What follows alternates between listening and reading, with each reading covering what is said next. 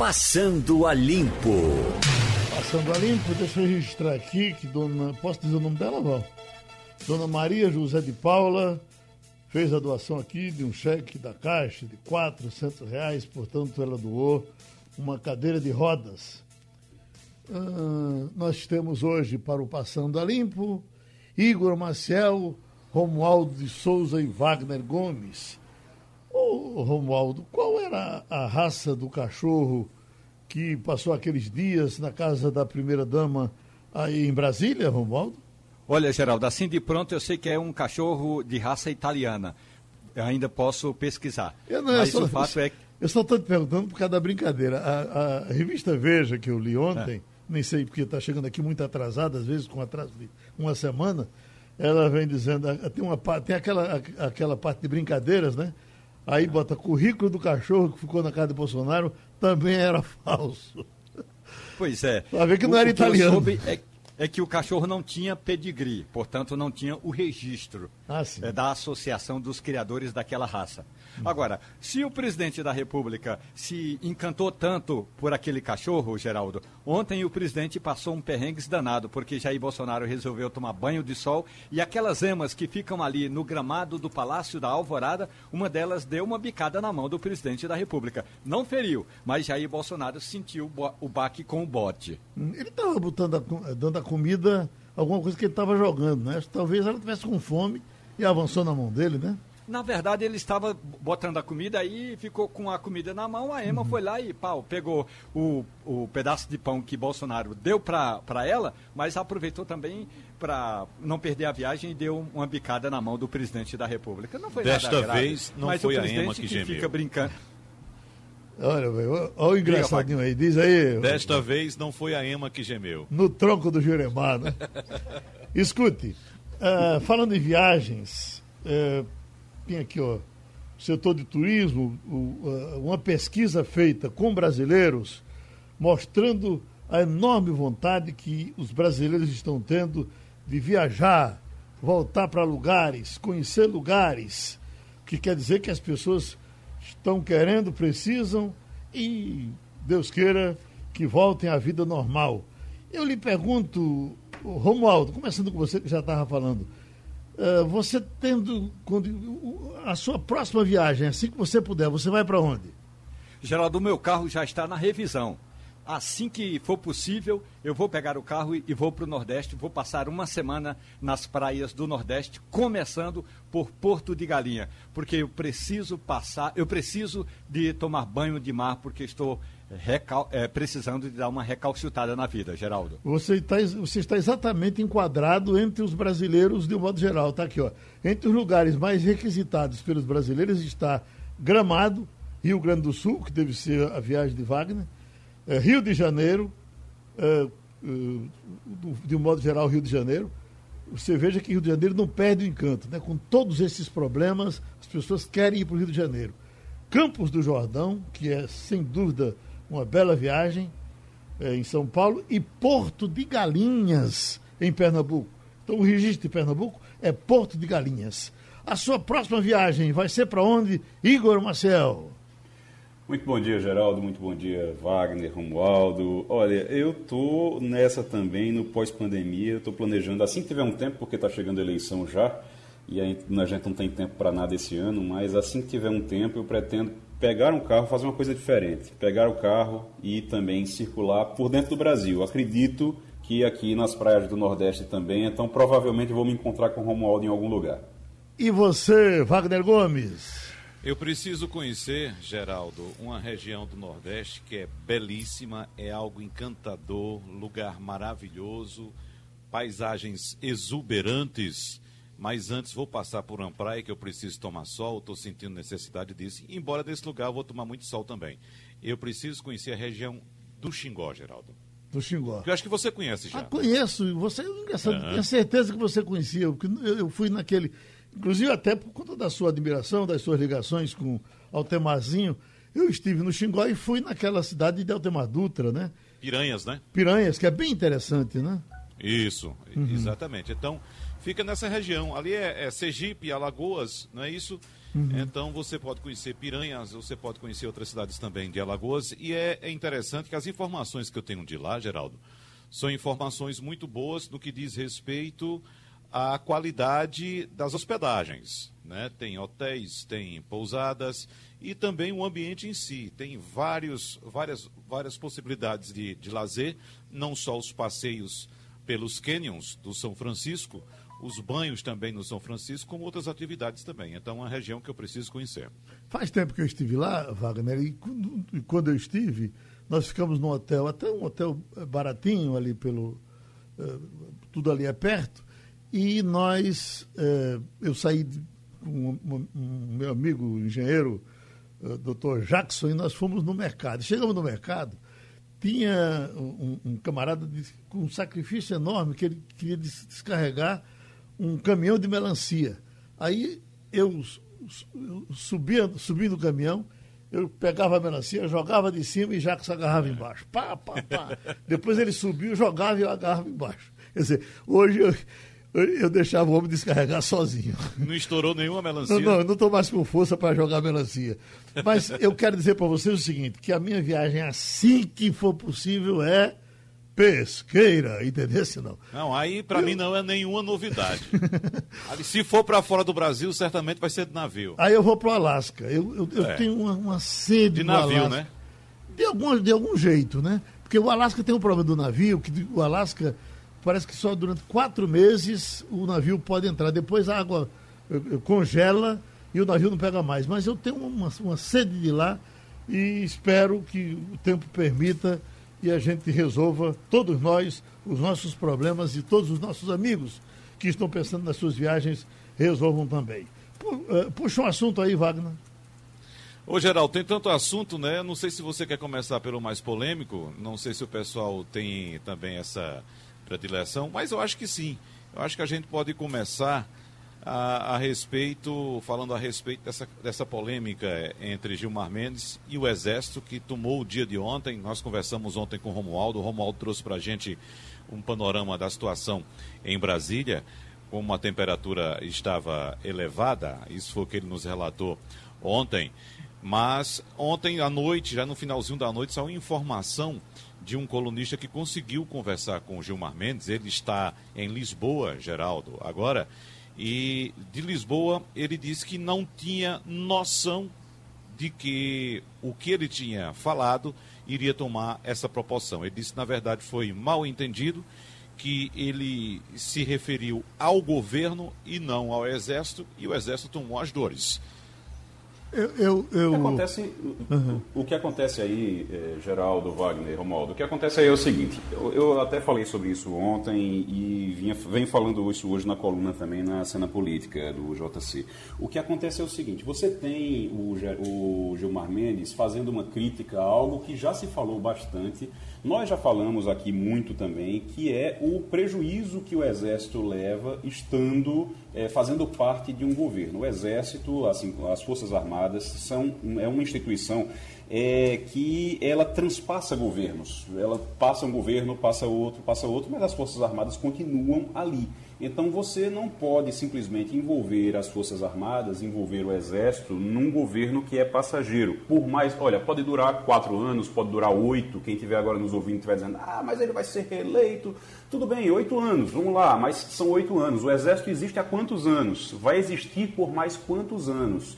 E quando você começa a se envolver, e aí é o caso que foi citado pelo Gilmar Mendes, que é no Ministério da Saúde, quando você começa a se envolver dessa forma, você acaba ficando marcado por aquilo ali. Bolsonaro vai passar, o governo Bolsonaro vai passar, mas a impressão das pessoas sobre o Exército vai ficar, porque o Exército continua.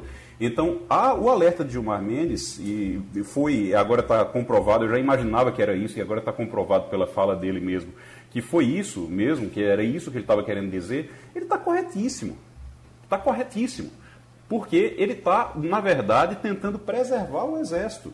E aí os militares ficaram com raiva e tiveram que fazer uma nota de repúdio, tiveram que responder, que entrar com representação na PGR. Só o fato de terem que fazer uma nota de repúdio já prova que eles se expuseram demais e que Gilmar Mendes está certo.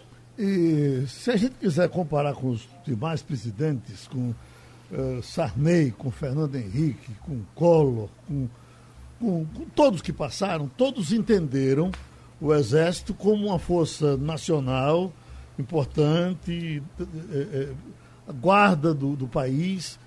Tudo bem. Na visão de Bolsonaro, o Exército é dele. Uhum. É, é, é, assim que eu, é. que eu acho que ele acha. E o que diz Romualdo? Olha, o grande problema das declarações do ministro Gilmar Mendes, em sendo Gilmar Mendes um jurista, é que ele usou um conceito jurídico internacional que é o genocídio.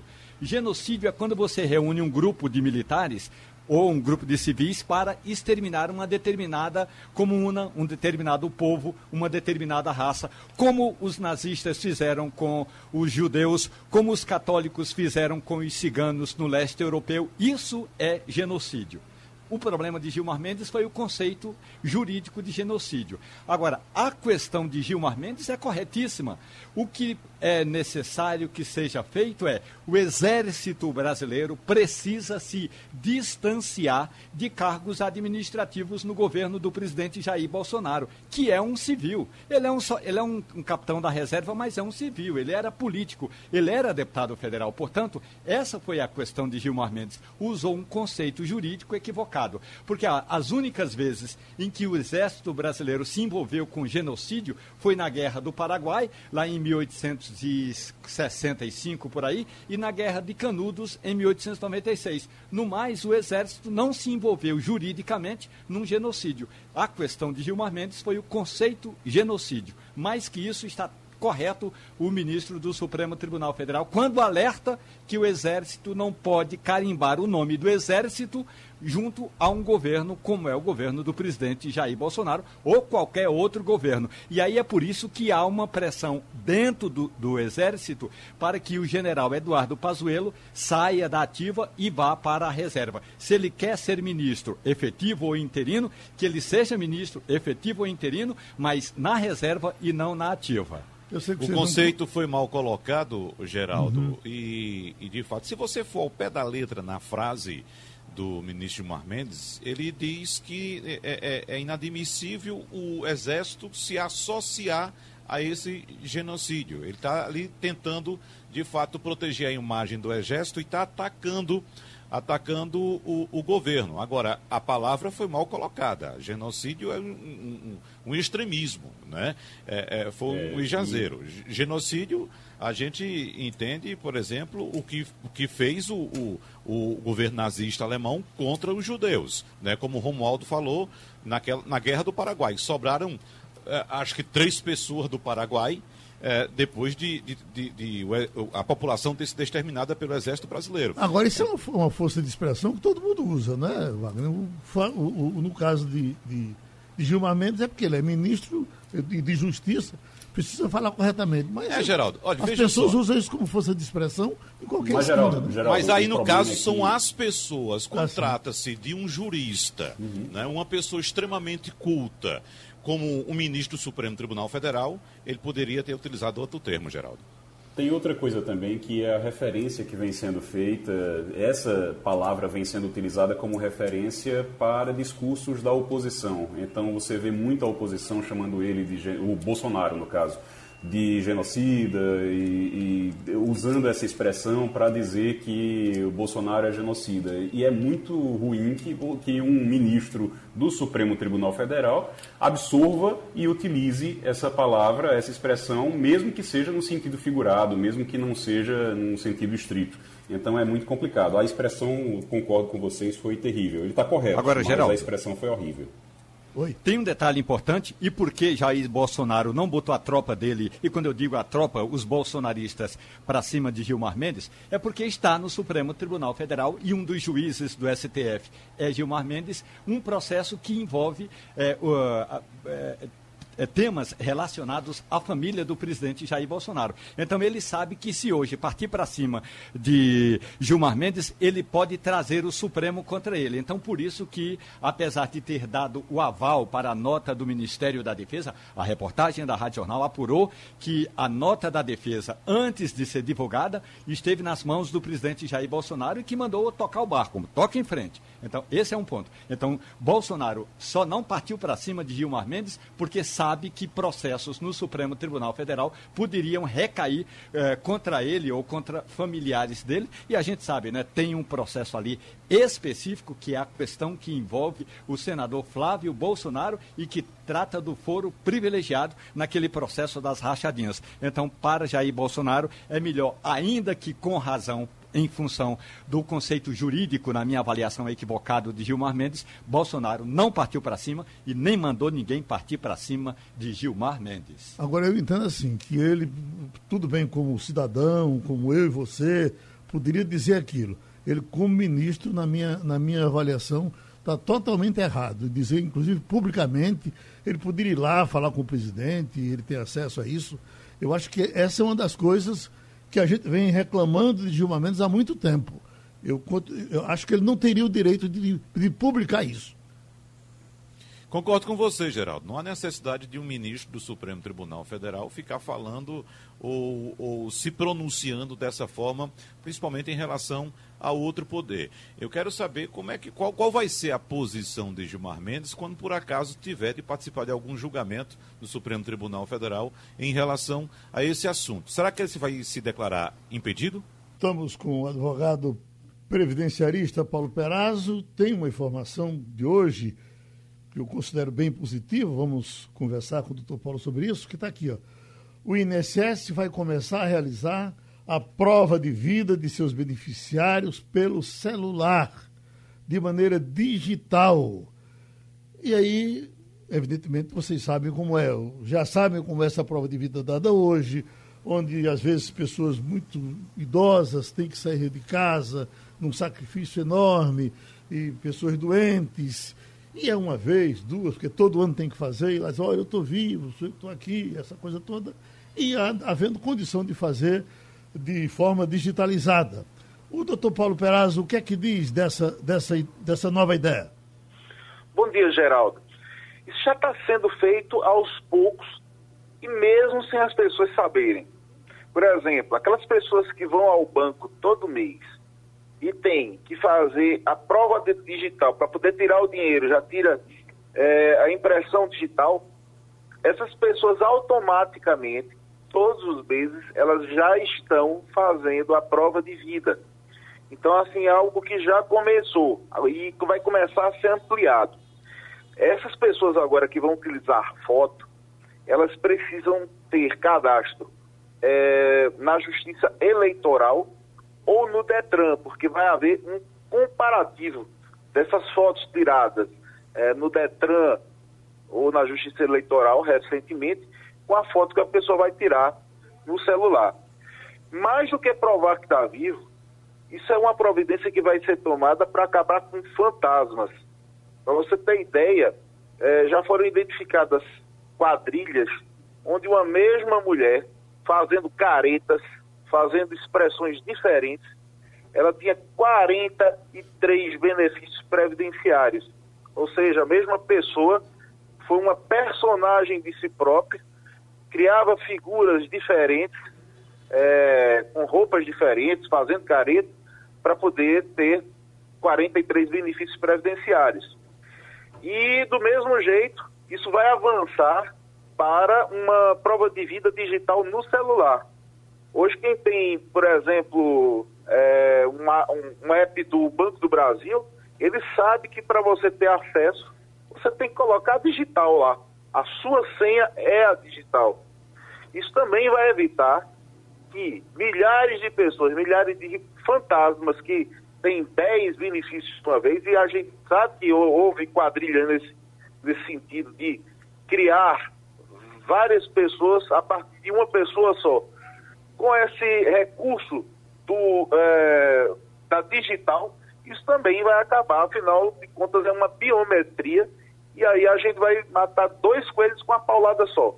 Além da gente provar que as pessoas legítimas estão vivas, é, a gente vai também é, fazer um cruzamento de dados no sentido de identificar esses fantasmas que causam um prejuízo enorme e que são fantasmas é, criados por quadrilhas para poder é, receber vários benefícios previdenciários.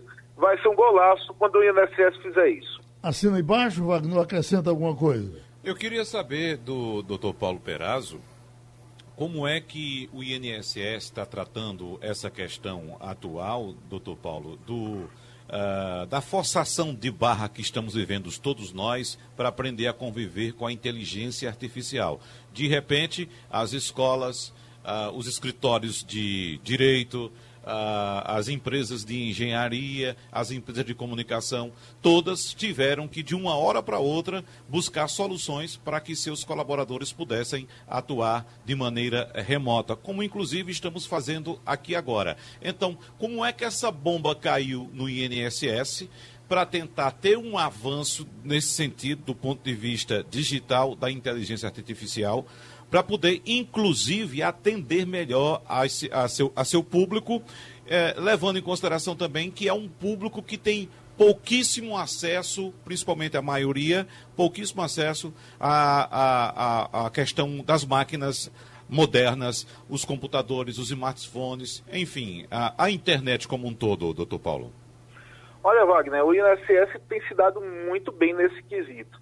Existe uma, primeiramente, o portal é o Meu INSS, e ele está dando muita concessão automática. Por exemplo, você tem 65 anos de idade lá no seu CNIS e você completou os 15 anos de contribuição necessários. Automaticamente, se você é, aceitar receber os cálculos, etc., não precisa mais ir em agência nem levar documento nenhum. Basta fazer o requerimento no meu INSS porque todos os dados já, vai, já vão estar lá.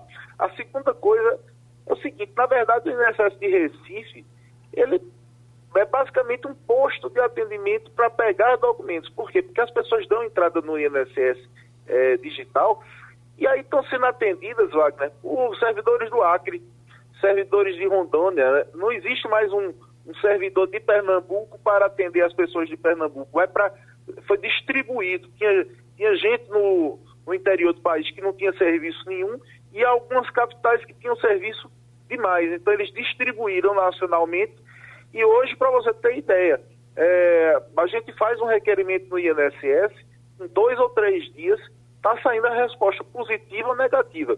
A única coisa que ainda tem que se melhorar é a questão da perícia, porque a perícia muitas vezes exige é, contato físico, por enquanto está sendo é, minimizado, porque é, foi baixada uma medida provisória, no sentido de que o atestado médico ele tem uma fé probante maior, é, e as pessoas não estão precisando fazer o, a perícia médica por causa dessas, dessas, desses atestados que têm uma fé maior, mas não vai deixar, logicamente, de ter uma, uma perícia. Pode ser que no futuro haja também essa questão de é, telemedicina, mas hoje a gente, a gente deu um avanço bom e os resultados têm sido rápidos. É, Para quem esperava meses, agora com, com dias, é, semanas, e eu não vou negar não. Muita resposta chegando até no mesmo dia, quando a gente dá entrada no meu INSS, a resposta positiva ou negativa tem chegado no, me, chegado no mesmo dia. Então,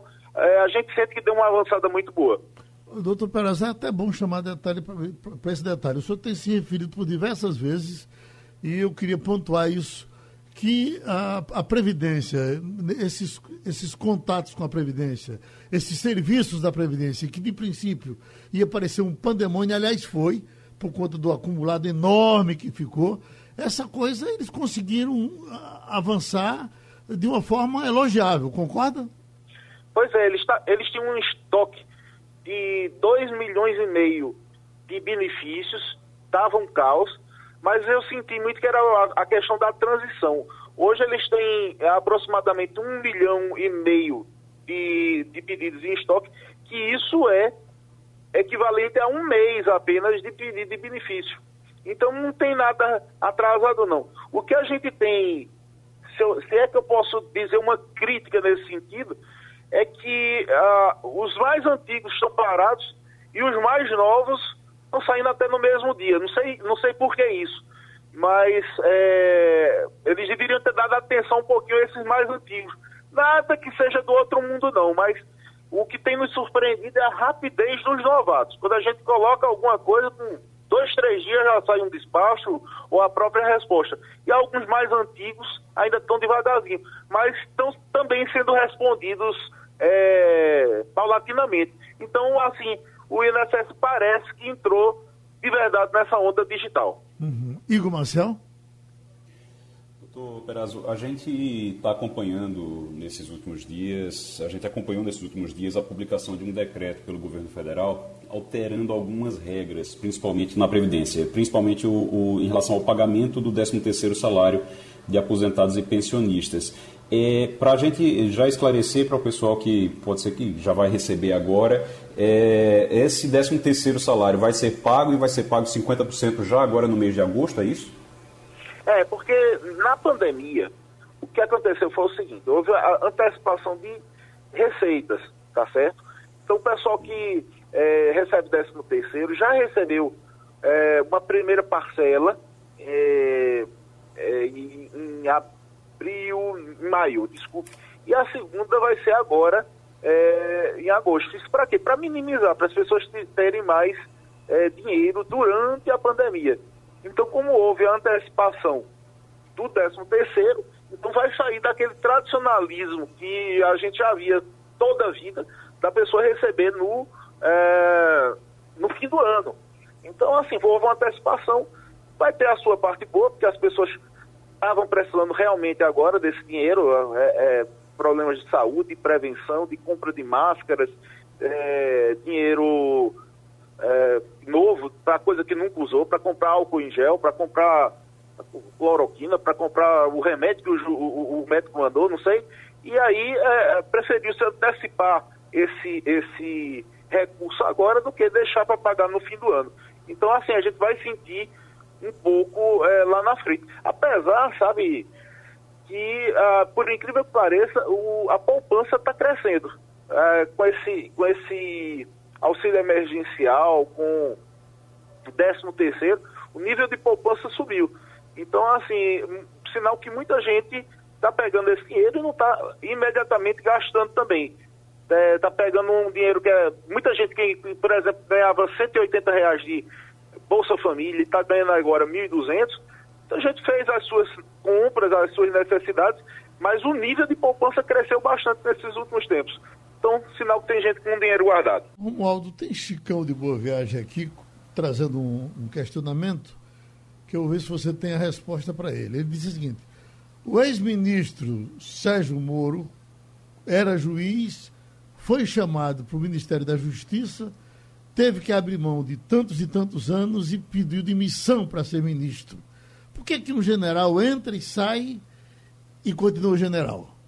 Porque o regime jurídico é diferente o regime jurídico que envolve os militares diz que eles são, é, quando estão na ativa, e depois que estão na reserva, eles ainda estão, é por isso que o termo é na reserva, eles, eles ainda estão a serviço é, da arma, do exército, da marinha ou da aeronáutica, que poderão ser chamados a qualquer tempo. No caso do juiz, não, o juiz, quando ele se aposenta, se aposenta, passa a quarentena e pode montar uma banca de advogado. Essa é que é a diferença, o regime jurídico que é totalmente diferente. Agora, no caso do Sérgio Moro, ele está, é bom o nosso ouvinte saber, porque o nosso ouvinte está pagando imposto para isso, o Sérgio Moro está recebendo o salário normalmente. Durante seis meses, ele vai receber salário para não trabalhar em qualquer outro lugar. Depois disso, ele pode tomar rumo, mas por enquanto ele não pode arrumar emprego e está recebendo um salário de ministro de Estado quase 38 mil reais por mês. Agora, juiz ele não pode mais ser, não é isso?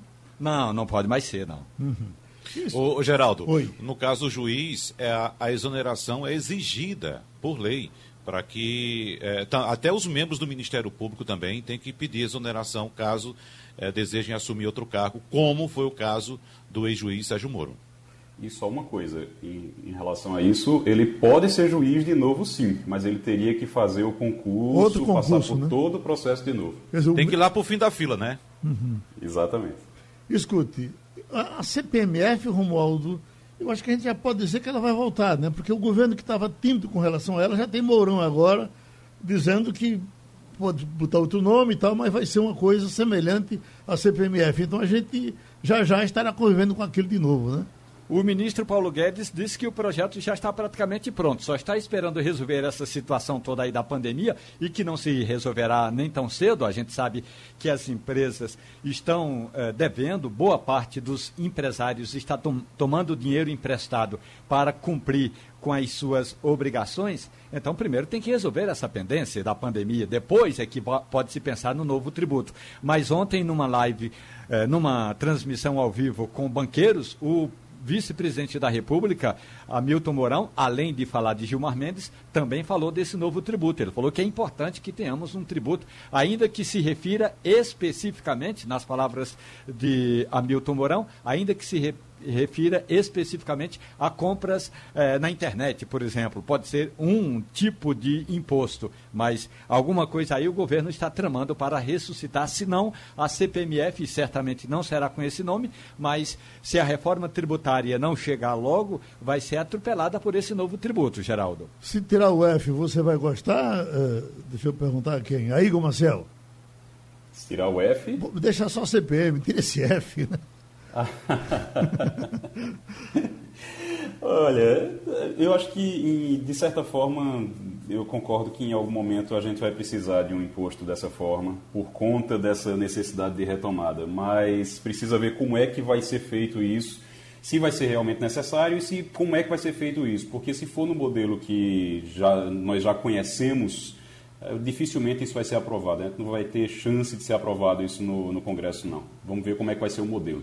Eu acho que não passa não, viu, Geraldo? É muito difícil é, é, muito você difícil. ter um imposto regressivo. Todos sabem que esse imposto ele penaliza ainda mais os mais pobres, porque não tem como escapar desse imposto. É uma coisa bastante cruel. E essa conversa vira e mexe, mas, por exemplo, ontem eu acompanhei um debate entre dois, dois deputados governistas e dois de oposição, e os quatro se mostraram radicalmente contra uh, a volta de um imposto dessa natureza. Rodrigo, Maia, Rodrigo Maia chega a garantir que não passa. Né? Pois é. Então, se é. o parlamento não aceita, dificilmente isso vai adiante. Não tem como. Febre dos aplicativos uh, de entrega causado, causado pela pandemia gera falta de motos para vender no país. Você imagina, né, rapaz? A gente que achava que tinha moto demais na cidade vai esperar por mais, porque está faltando é, não, não tem crise para quem vende moto. Porque foi a atividade, Geraldo, que conseguiu, inclusive, aumentar a sua participação no mercado durante a pandemia. Os moto, motociclistas ou motoqueiros, né, os motoboys que fazem entregas, foram os que conseguiram trabalhar durante esse período. Então, o mercado de motocicletas não parou. Agora, Romualdo, para você que está aí mais perto, uh, aquele caso do, do, do Floyd nos Estados Unidos, aconteceu com um policial militar em São Paulo e que matou uma mulher praticamente do mesmo jeito, né? É, é, é um aprendizado esse, é? Ele não, não chegou a matar a mulher. Ah, não, não né? Não, matou a mulher, mas pelas imagens... Pisando sobre... A, a, a, notícia é assim, ó, a cena de um policial militar pisando sobre o pescoço de uma mulher, ah, sim, não, não, não matou, é verdade. Ele não. imitando praticamente o, o George Floyd. Né? Rapaz, eu vou dizer uma coisa, foi até pior, porque eu acho que a mulher resistiu por milagre. Porque no caso de George Floyd, o cara estava ajoelhado, fazendo pressão sobre o pescoço de George Floyd. E com essa senhora lá de São Paulo, ele subiu no pescoço dela. Ele colocou todo o peso do corpo dela no pescoço. Ele ficou com uma perna só no pescoço e levantou a outra do chão. Então, ela não morreu, acredito que por milagre porque aquela cena ali denota claramente uma tentativa de homicídio, não tenho dúvida. E apesar do governador do estado de São Paulo, João Dória, ter dito que os policiais vão ser rigorosamente punidos, o que assusta é que o Brasil fez uma mobilização sem tamanho em favor do, do, do, do negro lá do, dos Estados Unidos, e, nas redes sociais e tudo, o que é importante, o que é muito bom, mas não teve a mesma repercussão desse caso aqui no Brasil. Não é porque a mulher não morreu, é porque no Brasil houve uma, uma, uma menor conscientização para essa questão da ação policial que deve continuar é, a, agindo nas ruas, mas agindo para garantir é, o ir e vir das pessoas e não para pressionar ou para fazer o que fez o policial em São Paulo. Eu só lamento que as redes sociais do Brasil estejam tão caladas quando o caso é um policial brasileiro. Polêmica entrou e saiu em diversos medicamentos, diversos tratamentos, mas ela permaneceu com cloriquina, com ivermectina. Tem inclusive essa informação com relação à África. Estão circulando pelas redes sociais vídeos dos médicos Álvaro Galvão e Rafael Freitas afirmando que a pandemia da Covid-19 estaria controlada no continente africano. Segundo eles, os países da região estariam usando a medicação ivermectina como tratamento para a doença, sob o argumento de que o remédio teria reduzido o número de casos graves da Covid-19 na África. Mas as afirmações são falsas. Primeiro, porque a África não conseguiu controlar a doença. De acordo com a Organização Mundial da Saúde, apesar de não ser igual entre os países, a Covid-19 tem avançado numa velocidade acelerada no continente. O site Our World in Data aponta que são quase 600 mil casos confirmados e mais de 13 mil mortes na África. Segundo, porque as autoridades sanitárias da Etiópia, citada em um dos vídeos, não indicam a ivermectina para a prevenção ou tratamento da Covid-19. Além disso, o país tomou atitudes de emergência, como a proibição de aglomerações e o fechamento de escolas. Até hoje, não há nenhuma comprovação científica de que a ivermectina seja um medicamento eficiente para tratar pacientes com o novo coronavírus. Outra declaração falsa dada em um dos vídeos é de que a Marinha do Brasil teria aprovado um protocolo para o uso de ivermectina para tratar pacientes com a Covid-19. Nós estamos com o professor Cláudio Lacerda, cirurgião de fígado, cirurgião, professor renomado, e tem informação nova para conversar com a gente aqui sobre isso. Nós temos, professor, para conversar com o senhor, Wagner Gomes, Igor Maciel e Romualdo de Souza. Eu lhe pergunto, tem novidade aí com relação à cloroquina? É, bom dia, Geraldo. Bom dia a todos da mesa. É, todo dia tem novidade, né? Essa, essa discussão ela já está ficando cansativa, na verdade, né? São trabalhos é, que saem à profusão, né? uns defendendo, uns endeusando e outros condenando a hidroxicloroquina. Eu sempre me posicionei de uma maneira assim intermediária em relação a essa discussão, né? Eu acho que talvez o, o viés ideológico tenha contaminado a discussão científica em torno da eficácia da hidroxicloroquina.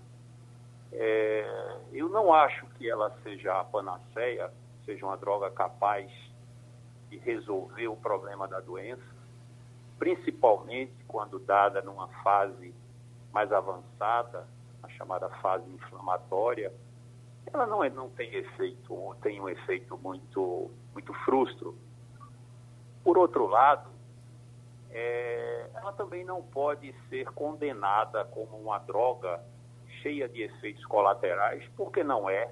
Né? Você ouviu um debate que nós tivemos mês passado aqui com o professor é, Eliezer Rochans, que tem uma vasta experiência com a hidroxicloroquina para doenças reumáticas, doenças autoimunes, em que a droga tem um percentual efeitos colaterais irrisório. E a ela não pode ser atribuída as tais arritmias cardíacas, cegueiras, lesões oculares definitivas, como, como, como tem sido alardeado pelo que, pelos que são contra ela. Por outro lado, ah, é fato que não há muitos estudos cientificamente creditáveis que tenham provado a eficácia da, medicamento. Não existem grandes estudos principalmente quando, a, quando utiliza a droga numa fase inicial, na chamada fase viral da doença. Mas também nós não podemos desconsiderar as experiências de profissionais, inclusive profissionais locais daqui nossos, né, do mundo inteiro, que transmite experiências, ainda que não cientificamente modelares, mas são experiências pelo menos respeitáveis e tem que ser respeitáveis.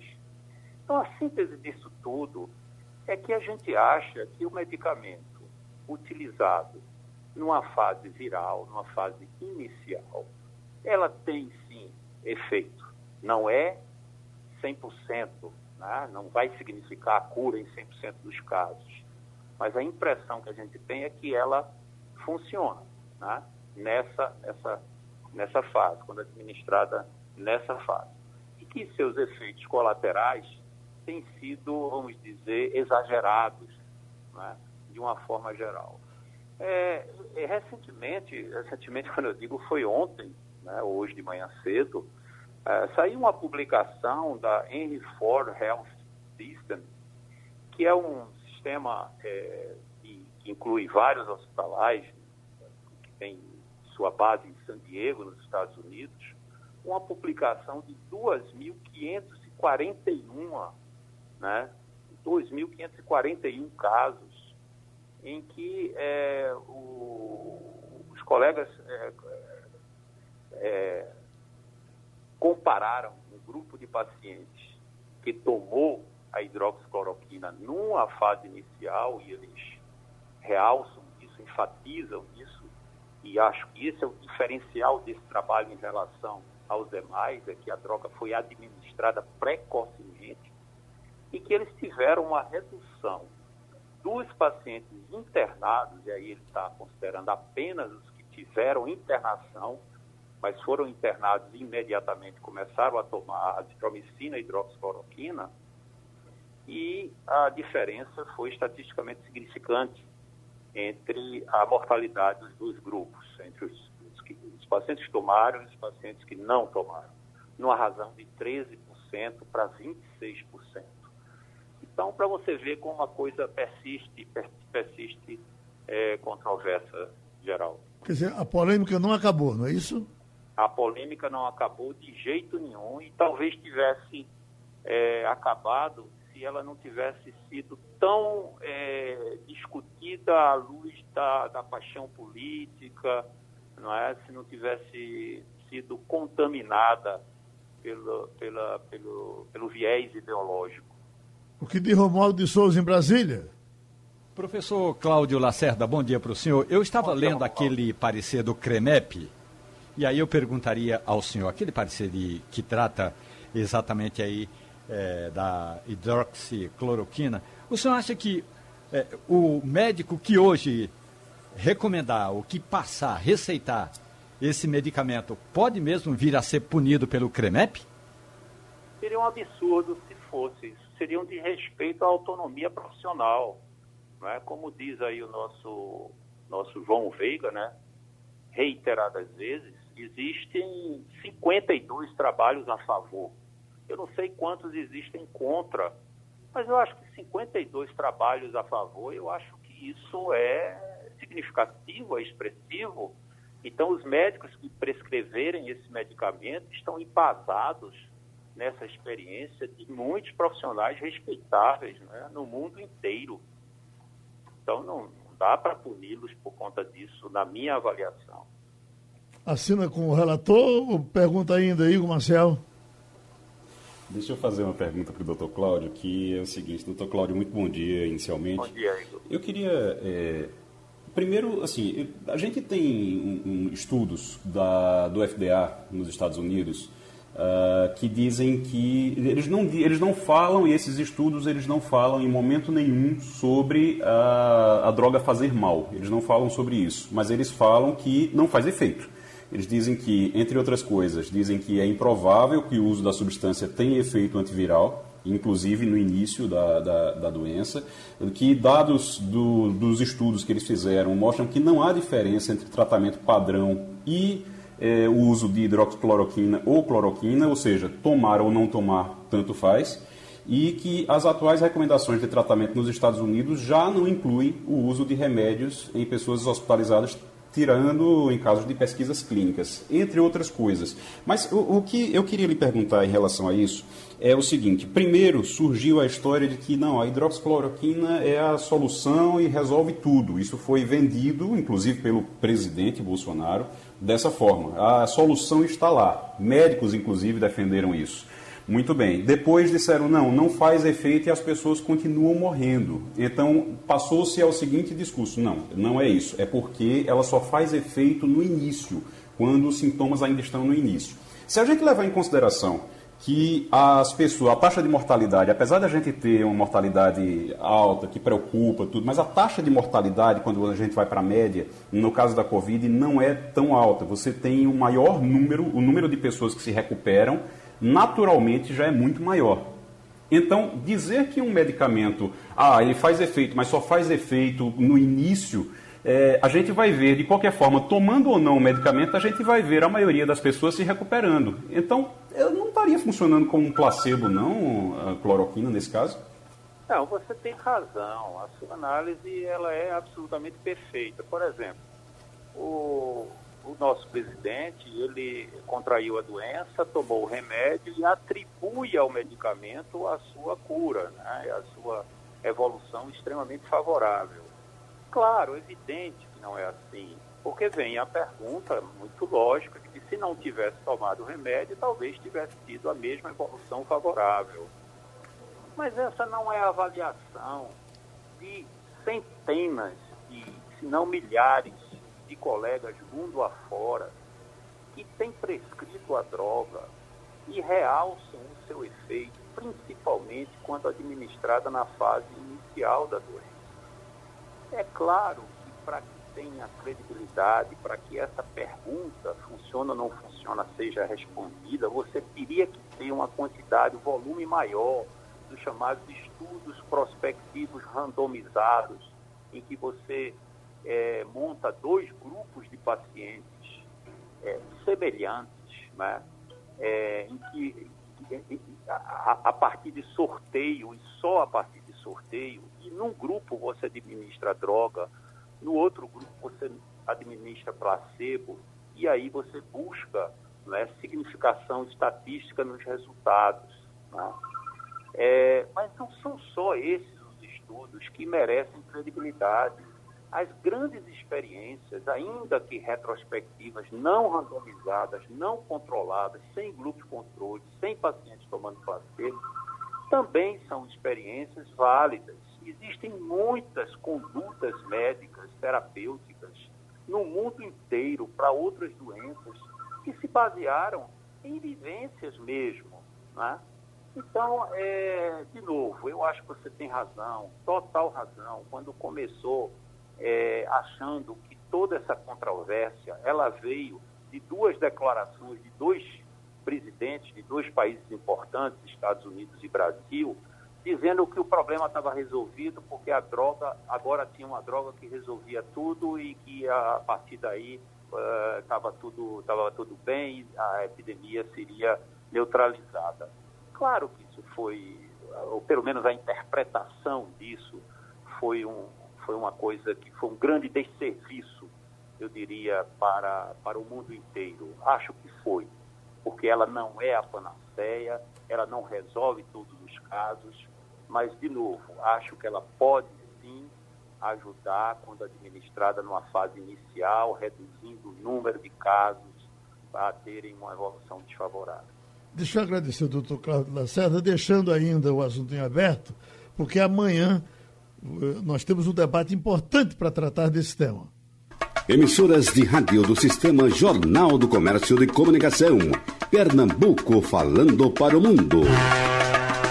Nesta quarta-feira, um debate definitivo sobre cloroquina no tratamento da Covid-19.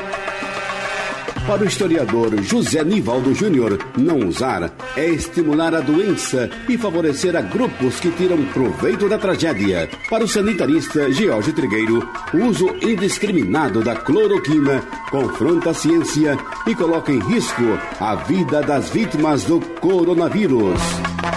Cloroquina, um tete a tete, nesta quarta-feira, no debate das 11 horas. Rádio Jornal.